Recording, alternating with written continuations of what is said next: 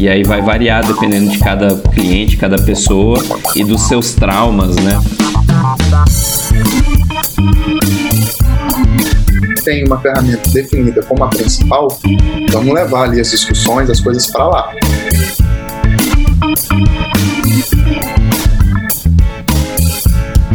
É importante que deixe muito claro como é que funciona o processo,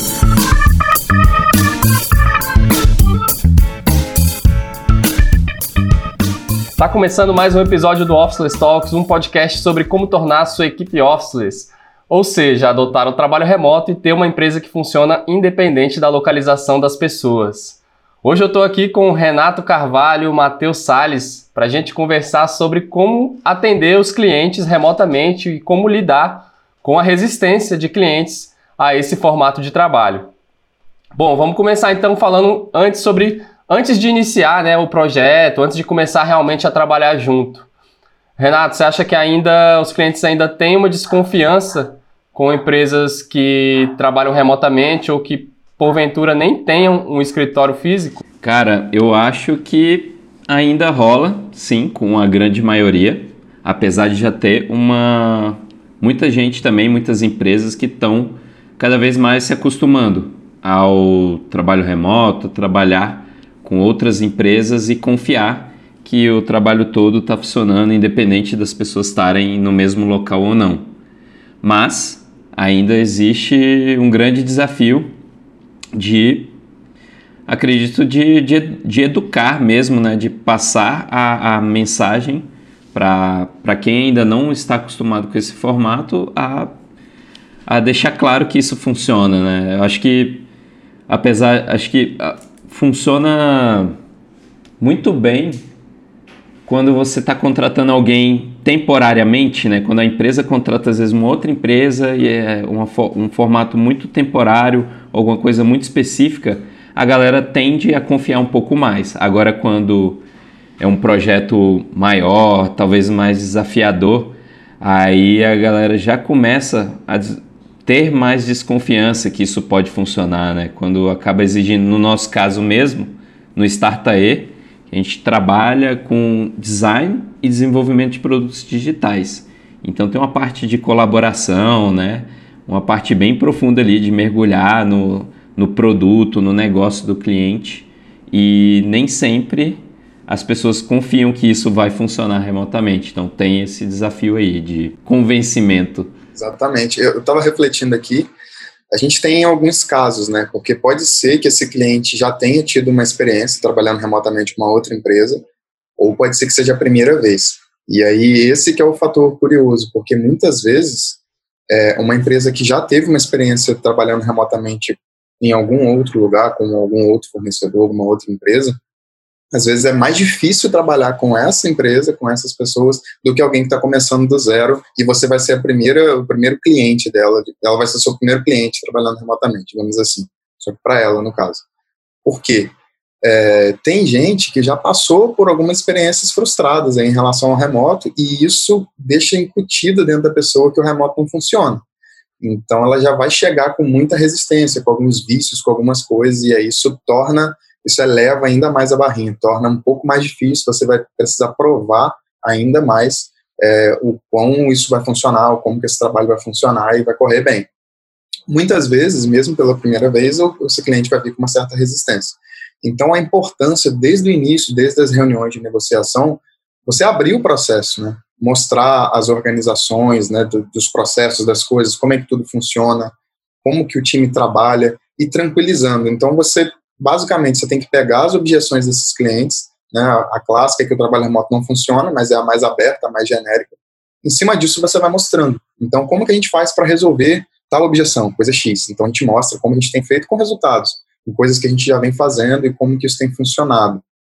E aí a gente vai mostrando, vai trazendo essa tranquilidade, a gente pega na mão do cliente de fato e vai levando. Até no episódio passado, eu estava comentando que muitos dos nossos clientes né, do Startae, é, eles não trabalhavam remotamente, eram empresas muitas vezes com escritório fixo, com funcionários e tudo mais, e trabalhando somente no presencial com uma dependência alta do escritório. E assim que começaram a trabalhar com a gente, naturalmente, por, por, por, pelo nosso time estar remotamente, a gente já colocava uma série de, de, de, processos né, que facilitava, tirava muita burocracia, resolvia muita coisa, às vezes, no assíncrono, mais sem essa dependência, e, e a pessoa ia vendo que aquilo funcionava. Então, em muitas dessas empresas aconteceu naturalmente um movimento do remoto lá dentro, por ter vivenciado isso com a gente, por ter visto que aquilo funcionava. Algumas delas foram um desafio incrível, assim, a gente já até comentou em alguns episódios, a gente pode até comentar aqui alguns casos de desafio que a gente passava para poder transformar isso.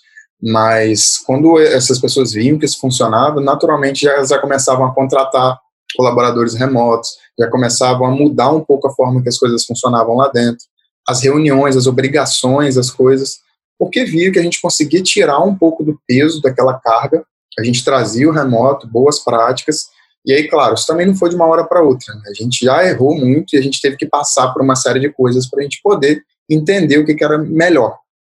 E a gente também tem que sempre levar em conta o contexto do cliente. Né? Tem coisa que às vezes funciona melhor para um, tem coisa que às vezes funciona melhor para outro. Então não existe também uma fórmulazinha pronta e mágica que você vai lidar com todo mundo. Claro, você vai ter seu processo, né? Você vai ter a sua, a sua, sua forma, a forma da empresa de tocar as coisas. E é importante que isso exista. Mas, dependendo do cliente, da forma, a gente consegue adaptar e flexibilizar. Reuniões, por exemplo. Vai depender do tipo de projeto também. Mas, muitas vezes, quando esse cliente já teve essa experiência, né? Trabalhando remotamente, essa, e essa experiência não foi tão boa assim, isso vai elevar ainda mais, né? A sua responsabilidade para poder mostrar que isso de fato acontece, mas isso a gente mostra no dia a dia, com o trabalho, e principalmente se você tem os processos todos organizados, isso já vai te colocar lá na frente, vai te colocar lá, colocar lá na ponta. Né? Clientes que você já trabalhou remotamente, por exemplo, e mostrar isso. Então isso ajuda demais. Vocês lembram de alguma história, assim, claro, sem citar nomes, mas alguma história onde o cliente teve resistência a esse processo? Cara, tinha, tem, acho que tem, tem várias, né? Mas tentando resgatar aqui, uma, uma coisa que eu acho que é importante em relação às histórias aí, existe uma boa parte, principalmente no nosso começo de, de Startae, que a gente já sempre começou trabalhando remotamente, já aberto, né, para o mundo assim.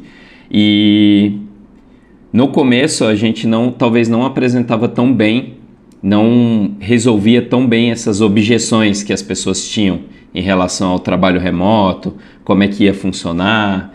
E quando, principalmente no começo, quando a gente não conseguia explicar tão bem alguma coisa, a gente deixava alguma coisa mal resolvida, mal explicada, as pessoas ficavam na dúvida, né? Os clientes ficavam com receio, ficavam querendo, quando era de Brasília, por exemplo, querendo ir para para o nosso escritório para fazer uma reunião. Então, ao, ao, longo do tempo, ao longo da nossa jornada, a gente foi realmente começando a ver onde que eram esses pontos que a gente precisava explicar muito bem para ir te cortando essas, essas dúvidas assim. Então, e mesmo assim, acho que aí já pegando um exemplo, teve um cliente que a parte de principalmente do começo do projeto ou quando tinha um desafio novo, ele sempre tinha que ir pro para o escritório para fazer essa, essa parte de esse brainstorming, né, de ver quais são os desafios, definir qual direção a gente vai,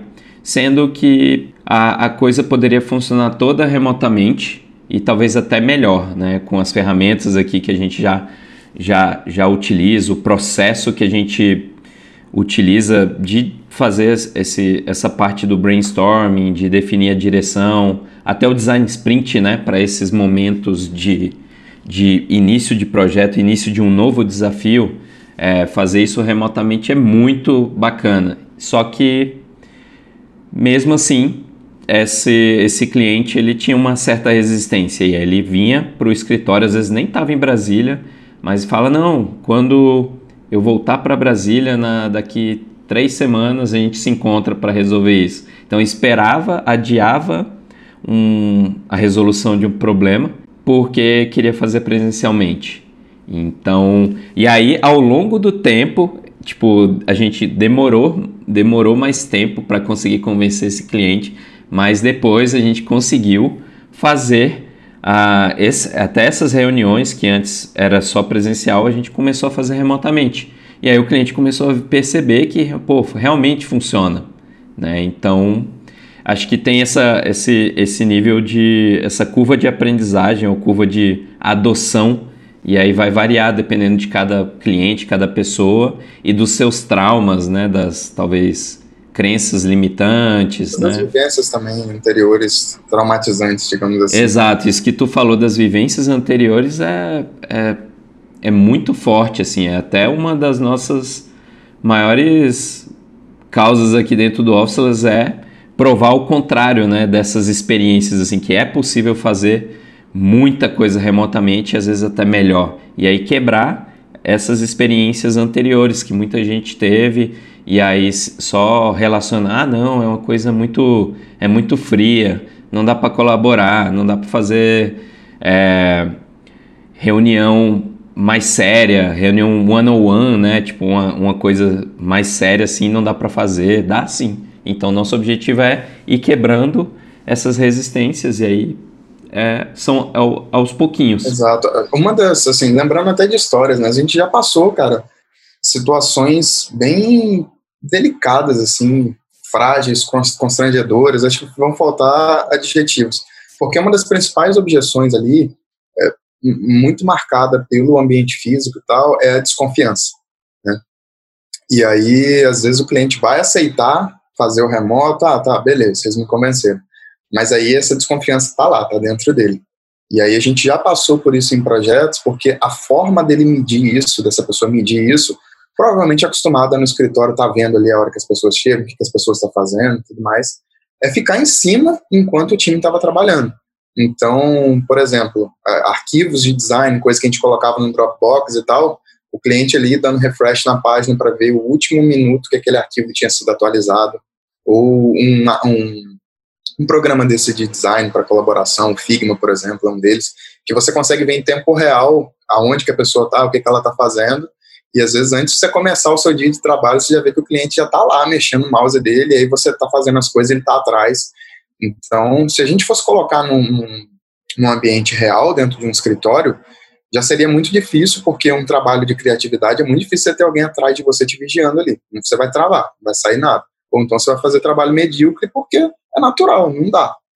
E aí, se você leva para o virtual, você tá ali, você vê que a pessoa tá colada no, mouse, vendo o que, que você tá fazendo, é uma situação muito chata. É, é uma situação muito incômoda. Eu tava até lendo sobre isso, assim, essa... Acompanhando igual novela, né? igual no... Pior até, né? essa vigilância excessiva, cara, isso é assédio moral, inclusive. Eu tava lendo sobre isso essa semana. O quão grave, o quão ruim isso é. Por isso que eu falei que iam faltar adjetivos. Porque isso é muito incômodo. E o que que acontece? O time fica numa zona é, de estresse muito grande.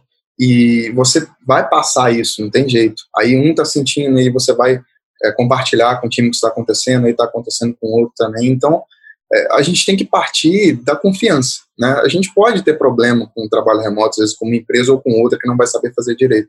Mas vamos partir da confiança, vamos fazer o trabalho acontecer e ver pelos resultados, pelas entregas, pelas coisas que estão acontecendo, se está de acordo com o que foi combinado, se esse trabalho está de qualidade, se as coisas estão acontecendo e não ficar ali em cima vendo o, o how, né, o como que isso, tá, isso tudo está acontecendo. Então, empresas sérias, claro, vão ter o compromisso de fazer tudo isso acontecer. Agora, dependendo da forma que a gente já começa essa relação, a pessoa em cima, cobrando e, e falando, né? Tipo assim, ah, a última vez aqui que o arquivo do Dropbox foi modificado faz 15 minutos, então tá, tem 15 minutos que você não está fazendo nada. Então, cada vez mais vai entrando ali nas minúcias e isso é muito tóxico para o projeto. Né? Isso contamina todo mundo. E aí, se isso estiver acontecendo, alguma atitude drástica vai precisar acontecer. A primeira delas, claro, a gente parar e conversar. Né? Pegar ali o líder do projeto, conversar com o cliente, expor a situação, falar o quão incômodo é isso e o quão o projeto está perdendo por causa disso, né? Porque os, os resultados poderiam estar muito melhores se isso não tivesse acontecendo. Porque é uma preocupação extra que o colaborador tem que ter. Muitas vezes ele quer chegar ali e ele quer fazer a arte dele, né? Ele quer, poxa, ele vai se concentrar, vai chegar no computador e vai fazer o trabalho dele. Mas aí ele sabe que o cliente está lá em cima dele, então ele já está carregando uma preocupação extra, que não deveria. Então tudo isso vai fazer com que o trabalho não saia com a melhor qualidade possível. Então, mas esse tipo de coisa pode acontecer, e já aconteceu com a gente, foi bem chato. E aí a primeira coisa seria levar isso para o cliente, né? não deixar isso ficar acontecendo, falar, ah, ele é cliente, então a gente tem que se render a isso, não não é por aí que a banda toca. Primeiro recurso conversar e depois, né, se isso continuar, e aí ver que tipo de medida teria que tomar em relação a isso. Até o ponto Mas de é demitir uma... mesmo o cliente, né? Exato.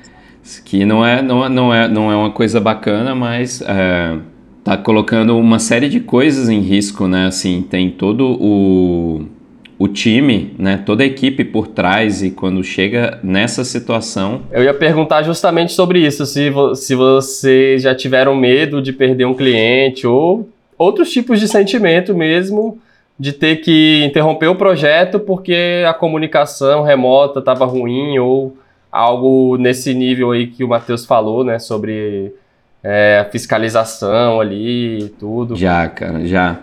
A gente che che chegou, teve um cliente que realmente a gente chegou ao ponto de cortar a relação.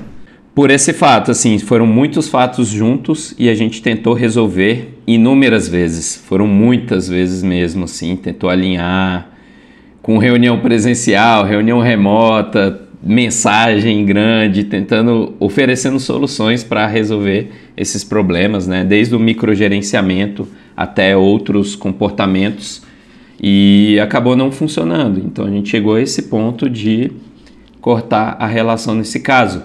Mas provavelmente a culpa mesmo, a responsa não culpa, a responsabilidade é nossa de talvez não ter alinhado o suficiente, né, ou ter iniciado a relação talvez com um cliente que a gente sabia que não, não tinha um, uma conexão com a nossa forma de trabalhar. Então, aquele passo lá inicial, quando você está na, na sua primeira conexão, primeira relação com o cliente, às vezes ainda conversando sobre trabalhar junto, é importante que deixe muito claro como é que funciona o processo, o que, que vocês não fazem, o que, que vocês fazem, como e explicar muito bem essa parte do trabalho remoto, né? Então a gente aqui a gente preza muito por, por essa parada mesmo de não ter microgerenciamento. Como que a gente resolve isso, né? De passar confiança com o time tá espalhado pelo Brasil. Cada um está fazendo um horário diferente. A gente tem os objetivos da semana e a gente tem encontros é, diários remotos ali para passar o progresso do projeto. Então isso resolve muito bem aquele ponto da desconfiança que pode rolar pelo fato do cliente não estar tá vendo a gente, não estar tá vendo o time o tempo inteiro. O cliente está vendo o resultado, está vendo o progresso, está vendo a equipe passar o que está acontecendo e também tomando decisão junto com a gente o tempo inteiro. Então isso resolve muito bem esse ponto só que no caso desse cliente que a gente teve que demitir, mesmo fazendo tudo isso, não adiantou. Então é isso, é deixar muito os, os pingos nos is muito bem definidos lá no começo, porque senão vai dar problema depois. Eu acho que se antecipar nessas, se antecipar em qualquer possível problema é uma ótima prática e a gente acaba passando por essa dificuldade por na nossa empresa a gente já trabalhar remotamente há muitos e muitos anos, então a gente já tem muito é, enraizado esses conceitos e boas práticas de como trabalhar bem dessa forma. E aí entra o cliente que não está familiarizado com isso ainda, né? E a gente chega, vai. É estragar o processo todo. É, e, assim, a gente chega para. Tá, para você trabalhar comigo, aí você manda lá um livro de regras. Né? A gente dita lá várias regras, ferramentas e tudo que é bom fazer, mas tem essa, eu acho que tem essa sutileza também em não parecer arrogante ou não querer parecer que a gente está querendo comandar ali a relação e tal e manter, beleza, a gente abrindo mão de alguma coisa, mas tentando mostrar na prática o porquê que fazer dessa forma é bom para o cliente, né? e não é bom para a gente, porque é muito fácil a gente falar, ah, a gente trabalha remoto, tá cada um num, num lugar, numa cidade e tal, nossos horários são flexíveis, tipo, ah, beleza, a gente não pega trânsito. Ah, muito bom, parabéns aí pra vocês. mas, Seu time deve estar tá muito feliz. É, tá todo mundo aí na vida boa, mas por que, que isso é bom para o cliente? Então, uma das, uma das vantagens de, de fazer isso é mostrando na prática a organização, né? Que você, quando a gente tem que levar tudo para o ambiente remoto, um ambiente online, a gente se força a ter os processos mais organizados e ter todo um histórico mesmo de tudo que aconteceu.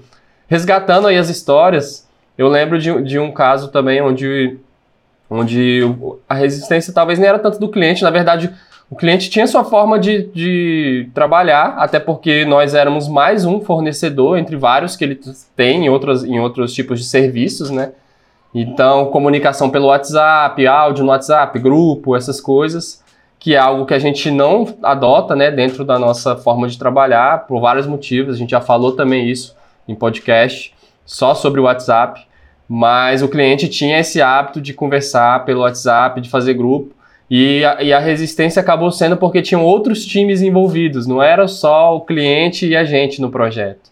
Então, esse mesmo projeto, a gente estava cuidando de uma parte do produto, tinham outras empresas, outros times de outras empresas que estavam envolvidos no mesmo projeto, cuidando de outras áreas. Então, como é que a gente consegue criar ali um espaço em comum, né? Sendo que acaba que grupo de WhatsApp é a solução mais intuitiva ali, mais popular que as pessoas têm e a gente foi tentando trazer ali boas práticas e houve realmente uma resistência a ponto de ter, ter pessoas aí no nosso time, que eu não vou citar o nome, de sair do grupo, chegar depois de conversar, ver que não estava funcionando bem, já sair do grupo e tomar umas atitudes de, de mostrar, não, não tá legal essa comunicação, a gente vai acabar se perdendo e a desorganização é, compromete a qualidade do projeto também.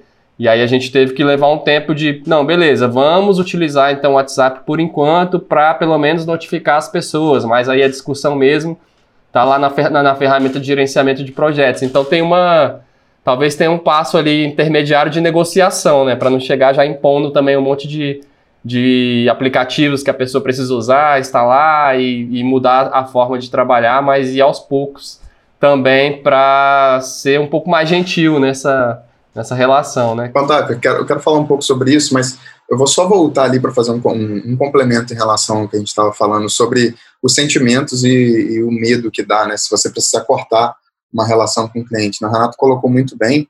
É, eu acho que uma coisa que começa a acontecer naturalmente quando essa relação vai mal, a gente precisa colocar na balança.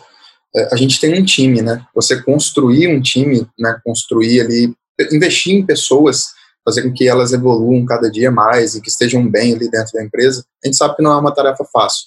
É um investimento, são pessoas, são colaboradores que você quer com você, você está nutrindo esse time é, diariamente. E você, se você aloca né, esses funcionários para trabalhar com um desses clientes que está trazendo um pouco desse ambiente tóxico para o ambiente, o que, que acontece? A primeira pessoa, as primeiras pessoas que vão estar no front ali a sentir isso, vão ser justamente esses colaboradores que estão executando esse trabalho. E aí essas pessoas vão começar a ficar mal, né? Vão começar a ficar estressadas, vão começar a ficar sobrecarregadas. E aí você tem esse efeito para sua empresa, né? E você não quer isso. Então, quando a gente começa a pesar é, numa balança de pratos mesmo, o que está acontecendo com o seu time, né? Com aquelas pessoas que você se importa e tudo mais, e o que às vezes o cliente está fazendo, a gente precisa tomar esse tipo de medida. O medo, a insegurança, essas coisas ruins, assim, esse frio na barriga, na hora de você ter que fazer algo do tipo, Sempre rola, sempre vai dar, especialmente no início. Depois, né, a experiência vai ajudando. Mas quando a gente pesa isso e, e, a gente, eu falo muito isso, né? A gente se importar muito com as pessoas, a gente cuidar das pessoas, a gente cuida um do outro aqui dentro. A gente vê que isso pesa mais, então vale muito mais a pena você ter que encerrar uma relação, mas você manter o seu time são, né? Do que você, às vezes, esse colaborador acabar não aguentando e saindo e tudo mais, e por conta de uma coisa ali que você não resolveu. E aí faz muito sentido o que você falou, sobre sempre antecipar esse passo e não ficar deixando até alguma coisa ter que acontecer. Eu, eu lembrei que é, quando a gente tomou essa a, atitude de acabar com a relação, foi exatamente quando a gente percebeu é, esse, essa sobrecarga no, na equipe que estava trabalhando nesse projeto. E a gente gosta muito de trabalhar como uma equipe só com os nossos clientes e no Startae. E aí, cara, o que estava rolando era que estavam como se fossem duas empresas completamente separadas. Tinha um Startae com uma cultura, né, flexibilidade, autonomia, liberdade e e toda essa, essa uma cultura mais leve, né, de se tocar o dia, fazendo entregas, claro, muito boas e todo dia, constantes, a cada semana atingindo os objetivos, mas numa pegada leve. E o que estava rolando com a equipe trabalhando com esse cliente, que era uma pegada muito mais pesada, que envolve eh, os exemplos que a gente já falou, do microgerenciamento e por aí vai. Então, quando a gente viu que estava rolando isso, tinha uma galera pensando já e a, acho que a gente até deixou passar muito tempo, é, mas tinha uma galera já pensando em sair, pensando em já meio desesperada dentro desse projeto. E aí a gente teve que tomar essa atitude drástica, assim. Então é muito perigoso sacrificar as pessoas da, da sua própria equipe e colocar em qualquer lugar assim. Então, por isso a importância lá de fazer o filtro lá no começo, deixar muito bem alinhado como é que funciona essa forma de trabalhar e o que o Contaf falou, né, não é impor em cima do cliente, mas explicar o motivo do porquê que a gente faz como a gente faz. Que aí ou, ou o cliente vai entender ou não vai. Se ele não entender e falar, ah, não, eu não quero assim não, quero é, escopo fechado, quero estar tá olhando todo dia o que você está fazendo, eu quero ficar olhando Dropbox lá para ver a data que foi atualizado. Aí beleza, não é com a gente, então procura outra pessoa. Então deixar isso muito bem alinhado, claro, de uma forma muito leve e tudo, mas é importante que a gente estabeleça alguns limites ali no começo, né? Assim como o cliente também vai estabelecer com a gente. Então é uma relação junto ali de, de trabalho. Tem um filtro, né? A gente, muitas vezes, quando a gente tem um próprio negócio, a gente tem realmente aquele intuito de ter cliente, a gente precisa ter cliente para manter o negócio de pé. E muitas vezes a gente acaba fechando negócios que, que acabam saindo caro depois, né? Justamente por isso, porque a gente não estipulou um certo filtro ali, por mais que contraintuitivo que pareça, né? Você escolher ali os, os seus clientes, né? Filtrar mais ou menos. Mas se você tem uma cultura e você preza pela forma de trabalho, você trazer um cliente que pensa totalmente diferente, é muito provável que isso vá dar problema, né? Então acaba sendo acaba que vai, pode sair caro lá no futuro isso aí também. Exato, isso conecta aí já com a parte que você estava falando lá, né, de grupo de WhatsApp e tudo mais. Às vezes o cliente vai estar até aberto a fazer isso e o problema não é necessariamente com o cliente, já passamos por isso também.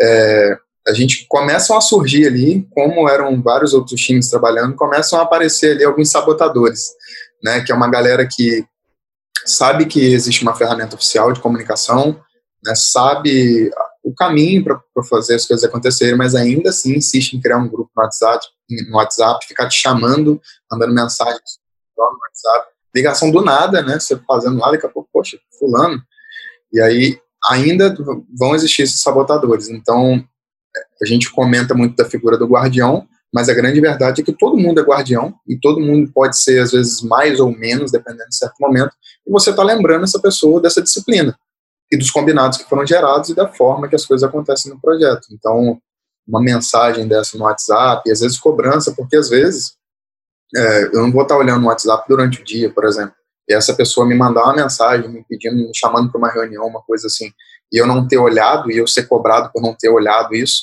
é uma situação desconfortável. Ela sabe que ela está indo por um caminho errado. Então a gente já passou por isso também. Então a gente trazer essa disciplina e falar, olha, mas o combinado, a nossa ferramenta para comunicação é o Basecamp, é o Slack, enfim. Cada, cada projeto, cada empresa tem a sua. Não tem nenhum problema com isso. E aí pode até ser o WhatsApp. A gente já, já deu todos os motivos para que não seja.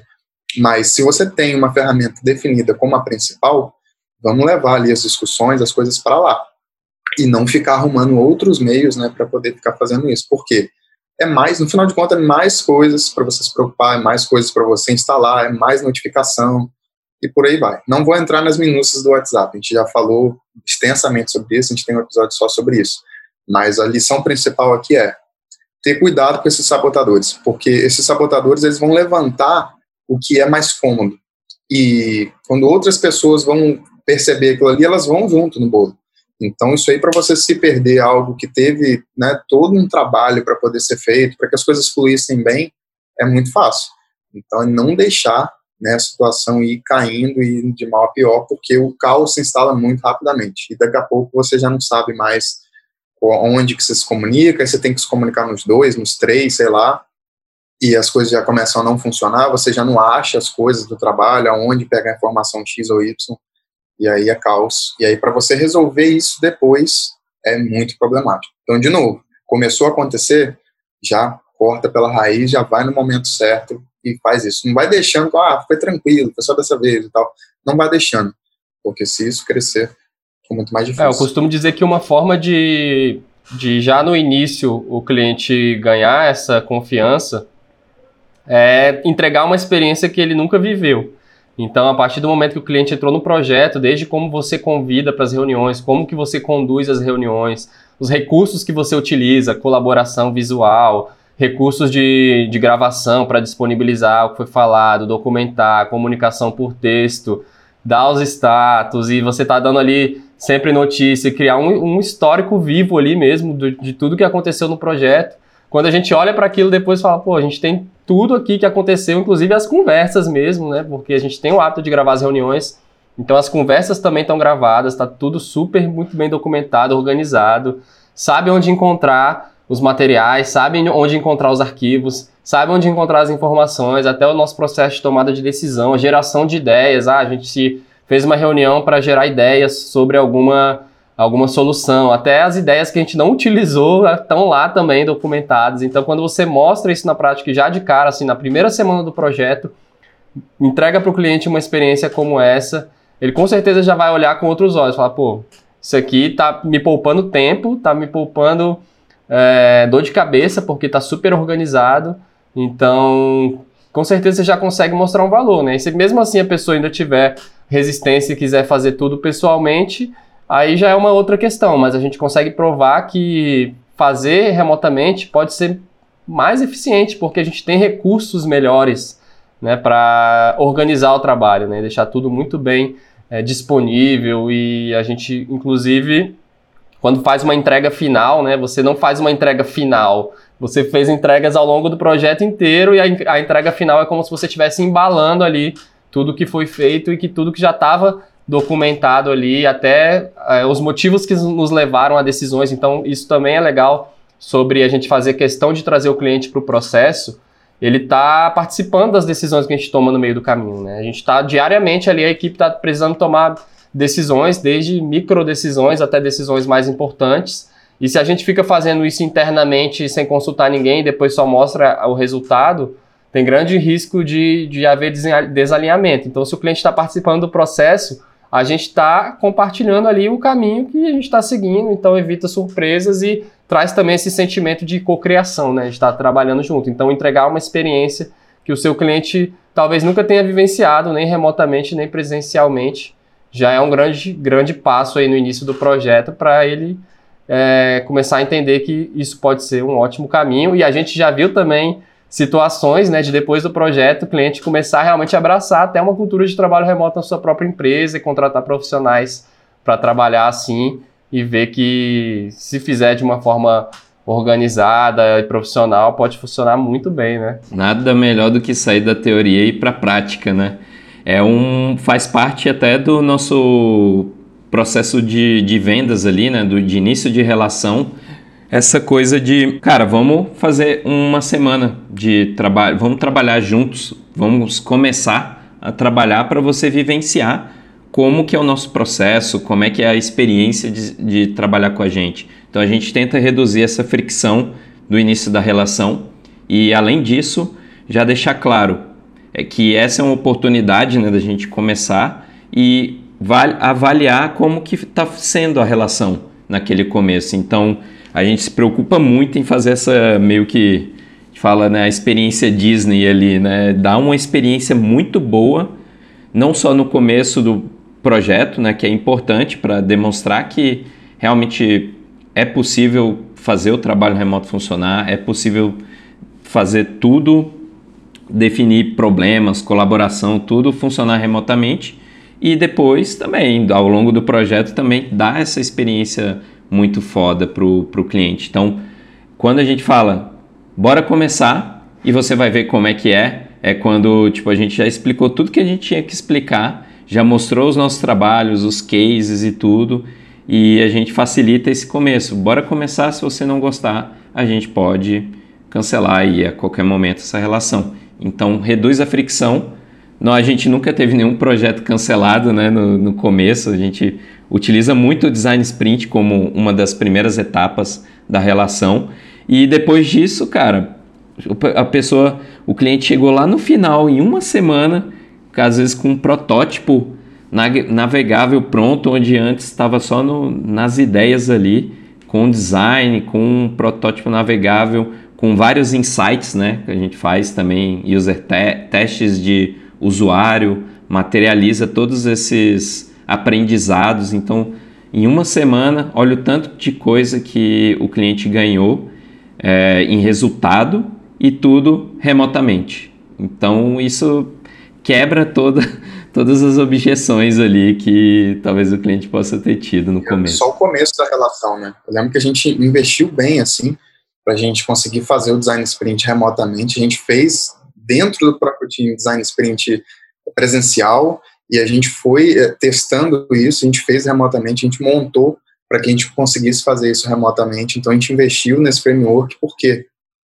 quando tem processos, é, isso facilita muito. Então, um desses, depois que a gente montou isso certinho, na primeira semana, né, geralmente a gente já chegava com o design sprint e o final do design sprint é uma entrega assim cabulosa, é algo que é uma semana intensa, mas no final a gente tem um resultado que muitas vezes vale mais do que anos. Tem empresas que estão anos atrás de uma resposta que um design sprint com uma semana você já consegue uma resposta, um indício muito forte daquilo ali. Então a gente já chega com esse design sprint, então já já eleva lá para cima. Então essa experiência Disney a gente já chega no final da primeira semana, mind blowing assim, né? Tá cliente assim, a gente também, né? Com os resultados que a gente chega lá no final. Então realmente é algo muito bom. É, e não, e não significa que a gente, a gente trabalha muito bem remotamente.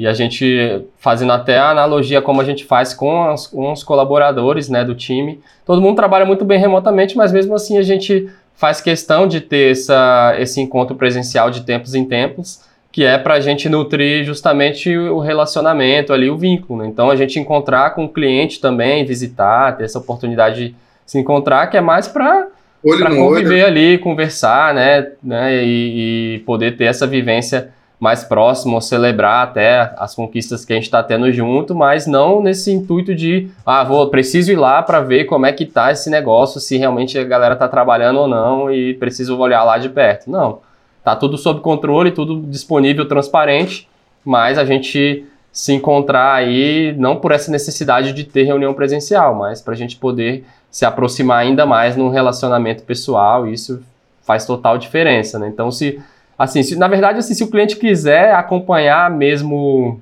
presencialmente o dia a dia de um projeto, ele não tem condição de fazer isso. Ele vai, não vai mais trabalhar, ele vai viver em função de visitar a empresa que ele contratou. Vai viver a, a, a, o dia a dia dele vai ser ficar visitando a empresa que ele contratou para acompanhar o trabalho. Então isso não faz nenhum sentido, assim, mesmo que ele queira fazer isso presencialmente. Então, remotamente a gente tem como manter o cliente muito mais atualizado sobre o que está rolando e de vez em quando, tudo bem se encontrar ali, né? E, e poder nutrir mais esse vínculo, mas em outro nível, não sendo para, digamos, vigiar se o trabalho está sendo feito ou não. Exato. Assim, mesmo a gente provando e mostrando, e às vezes já com tempo de relação de que o trabalho remoto funciona, às vezes pode ter um evento, um marco, alguma coisa importante no projeto que vai ser importante ter esse encontro, né? Então, em projetos que a gente já trabalhou, por exemplo, tinha uma situação em que os investidores de fora, de fora do país inclusive, estavam vindo para o Brasil e tinham outros times também. Era interessante que esses times montassem ali, a gente vivesse ali um dia de apresentações de tudo que estava acontecendo para esse investidor. E aí a pergunta é: dá para fazer isso remoto? Dá, claro. Mas nesse momento era um marco grande, então foi uma situação que a empresa, o cliente pediu e tal que a gente fizesse isso porque seria importante então não tem problema nenhum com isso. A gente também não pode ficar achando que é só de um jeito que as coisas precisam funcionar. Não, tem que ter essa flexibilidade. Né? Assim como o trabalho é flexível, a gente também pode fazer essa questão de reuniões, encontros, algo flexível. A gente gosta de fazer esses encontros, mesmo se não fosse uma situação como essa, a gente já foi visitar clientes, até fora do país mesmo, para poder fazer essa conexão. Mas nesse caso específico, a gente reuniu o time, levou para a cidade e fez essa apresentação, por exemplo, e foi super bacana porque além da própria apresentação, é aquele momento, né? Um momento de conexão, você vê as outras pessoas, tem uma troca de ideia ali, então é muito bom. E aí, de novo, não é apoiar o trabalho em cima disso, né? Apoiar o trabalho em, cima dessa dependência física, mas como que a gente pode aproveitar desse momento de presença física da melhor forma possível.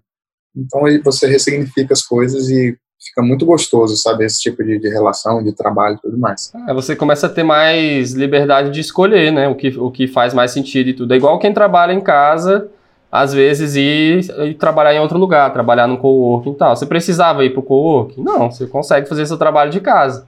Mas, pô, pode ser legal para você conhecer outras pessoas, né? Respirar um outro ambiente lá. Então, é uma questão de você poder ter essa escolha, né? Então, é isso que você está falando, eu acho que reflete muito isso. Não sei, ah, a gente poderia fazer? Poderia. Mas vai, pode ser muito legal, né? Aproveitar essa oportunidade de reunir todo mundo e fazer presencial. Ótimo também. Todo mundo está fazendo aquilo ali porque acha que, que, que vai ser bacana e não porque precisa, porque depende, né? Exato, cara. Agora mesmo a gente já está a gente está planejando com um dos nossos clientes, que é lá de São Francisco, a fazer uma visita para ele. E e aí já trocando algumas ideias com o cliente, vendo datas e tal. E a conversa não é tipo, ah, vamos planejar aí para a gente se encontrar e fazer umas reuniões aqui para ver o que, que vai rolar no projeto é muito mais para ir lá, ir para um café, tomar uma serva e trocar ideias, fazer, aproximar na relação, né? Então a gente leva muito a sério isso, de ter uma relação com os clientes ali de é, é de negócio, mas também tem a amizade por trás, né? Então a gente vai criando um, um relacionamento além do trabalho e, e quando a gente tem essa opção, né, a gente está fazendo o trabalho funcionar muito bem há meses e agora a gente vai falar, pô, vamos aí fazer uma visita para você, tomar um café, ir para um bar. Então, quando você consegue criar um tipo de relacionamento dessa forma, é lindo, cara. Aquela história, as empresas estão se relacionando umas com as outras, mas a empresa não tem vida própria, né? Só elas são feitas das pessoas, né? No final das contas, a gente vai estar tá lidando sempre com pessoas, assim, né? Clientes são pessoas, o pessoal do, que faz o nosso treinamento né, do Officeless, apesar de virem às vezes como uma empresa, mas é um conjunto de várias pessoas ali. Então, quanto mais a gente consegue levar o, o, a relação para o nível pessoal, acho bacana também que a gente consegue quebrar né, a barreira ali da, da relação. E é muito melhor, né? Você trabalhar com alguém que você se dá bem, que você tem até um nível ali de amizade, seja para dentro do time ou seja com o cliente também. Tem uma pergunta aqui para fazer para vocês. O que que vale mais? Eita, lá vem bomba. Essa é boa, hein? O que que vale mais?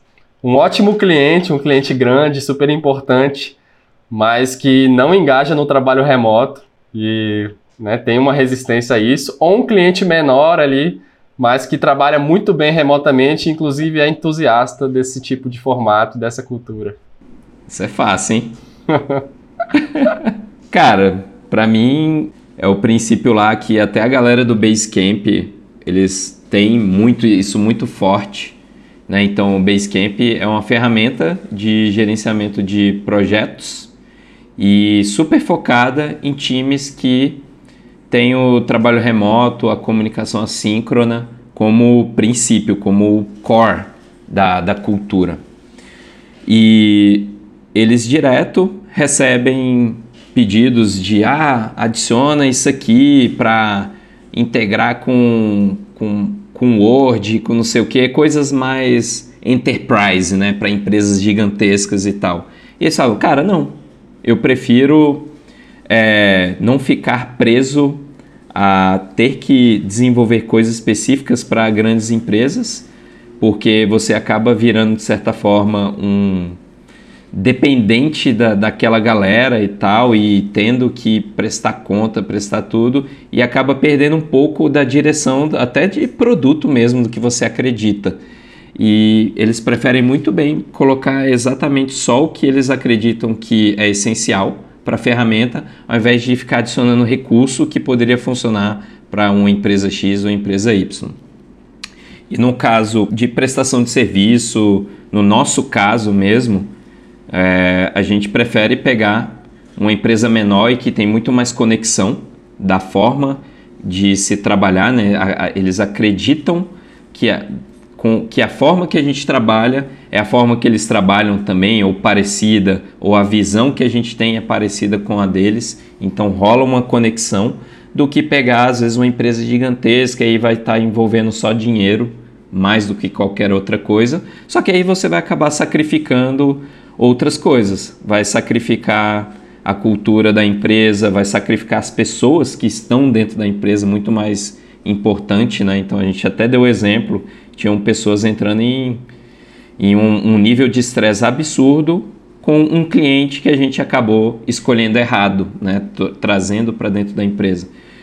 Então eu prefiro muito mais sacrificar o dinheiro e não a cultura da empresa e todo o resto ali que está envolvido e pegar um cliente, trabalhar com um cliente menor que tem muito mais conexão do que trabalhar com empresa maior aí e abrir mão de várias coisas. Se essa empresa maior tiver conexão, a mesma visão, massa. Já, tive, já trabalhamos com várias empresas, já trabalhamos com várias empresas grandes que têm núcleos dentro delas, apesar de às vezes ter uma cultura de antiga, enraizada da forma de trabalhar, elas estão buscando inovação, buscando outras formas de trabalhar. E aí a gente já trabalhou com várias empresas grandes, com esses núcleos, com líderes e pessoas lá dentro que acreditam que existe uma forma diferente de trabalhar e eles topam trabalhar com a gente dessa forma. Então, massa, quando é assim, perfeito, né? Que aí eles têm recurso financeiro, normalmente, e estão acreditando na mesma forma de trabalhar. É a conexão perfeita. Exato, cara. Falou disso, né? Acho que nem, nem precisa acrescentar, porque vai até estragar. Mas eu queria complementar, acho que é isso, né? Você tá, mesmo que seja menor ali, mas é o que você acredita. Acho que a palavra de ouro aqui é você não se corromper, né? Só porque é um cliente e tudo mais, você tem que abrir mão de valores, de princípios, para poder estar tá fazendo aquilo ali acontecer. Se você estiver fazendo isso, você perdeu o seu propósito como pessoa e como empresa também, para poder estar tá se submetendo a esse tipo de coisa. Mas é, nem, não, nem sempre é fácil. A gente enfrentou e ainda enfrenta uma série de desafios com clientes. Então, é, a gente também não vai desistir ali logo de cara. A gente está mudando uma cultura, a gente tem que entender isso. Né? A gente está num processo de mudança de cultura. Então, muitos clientes, muitas empresas que vão chegar para a gente, elas estão no mindset antigo, numa forma que elas acreditam que as coisas funcionam, que a gente mesmo até pouco tempo atrás acreditava. Então, por quê, né? Por que, que a gente acha que a pessoa já vai chegar pronta? Não vai chegar. Então, até o Renato comentou isso mais cedo, é uma responsabilidade nossa, muitas vezes, fazer isso acontecer. Então, lá no início, a gente traz e coloca aqueles filtros, né? Que o tipo de projeto tem uma grande sinergia com o que a gente faz aqui, a gente acredita ali nas mesmas coisas, a gente quer trabalhar junto e tudo mais. Então, passando esses filtros, pode ser que tenha alguma resistência, algum problema, ou alguns problemas ali no início, ou em algum momento do projeto, e é natural que isso aconteça. A gente vai trabalhando nesses problemas e vai melhorando cada vez mais até a gente conseguir estabelecer. Agora, se desde lá do início né, a gente sabe que é algo totalmente fora, que a gente teria que estar tá se comprometendo, eh, se corrompendo, enfim, para poder atender uma situação, aí eu acho que é um caso para se pensar e aí talvez não valha a pena nem entrar. Porque a gente vai cair toda naquela história de desgaste do time, de estresse, cortar uma relação, né? A gente falou mais cedo sobre o medo e tal, tem essas questões de sentimento, mas tem toda uma questão burocrática. Você tem que encerrar um contrato, todas as coisas que precisam ser feitas ali, cara, é uma briga que se você pudesse escolher, você não entraria. Então, se você puder antecipar e pensar muito bem nisso, faça isso. Então, toma um tempo e não entra porque é ruim, é dor de cabeça, a, a relação se desgasta, às vezes um lado ali sai de mal com o outro e de fato pode ser que isso aconteça. Então, tenta sempre evitar esse tipo de situação. Se percebeu que essa empresa grande, com um ótimo potencial, é um grande desafio para a sua empresa, assim, mas um desafio bom, né, do tipo, pô, vamos abraçar isso aqui, vamos fazer isso acontecer, eu vou abraçar a sua causa, eu acredito nisso, confie em mim, vamos confiar no processo, vamos fazer as coisas acontecerem, bora bora que é sucesso. Muito bom. Sempre buscar aí o meio termo, né, na, no equilíbrio aí entre o que a gente acredita e às vezes pessoas que ainda não estão alinhadas com essa visão, mas que já, mas que estão pelo menos abertas aí a experimentar uma nova forma de trabalhar que com certeza existe. Então você que está assistindo, se quiser participar dessa conversa, a gente não termina por aqui, deixa seu comentário aí no YouTube e a gente pode continuar o assunto. Aproveita também para sugerir algum assunto, algum tópico para o nosso podcast. Se você quiser acompanhar diariamente conteúdos sobre o trabalho remoto, segue a gente lá no Instagram, no arroba TheOfficeless. Semana que vem tem mais, toda quarta-feira, um novo episódio para vocês. Valeu, Matheus, Renato. Valeu, obrigadão. Semana que vem tamo de volta. Falou! Falou!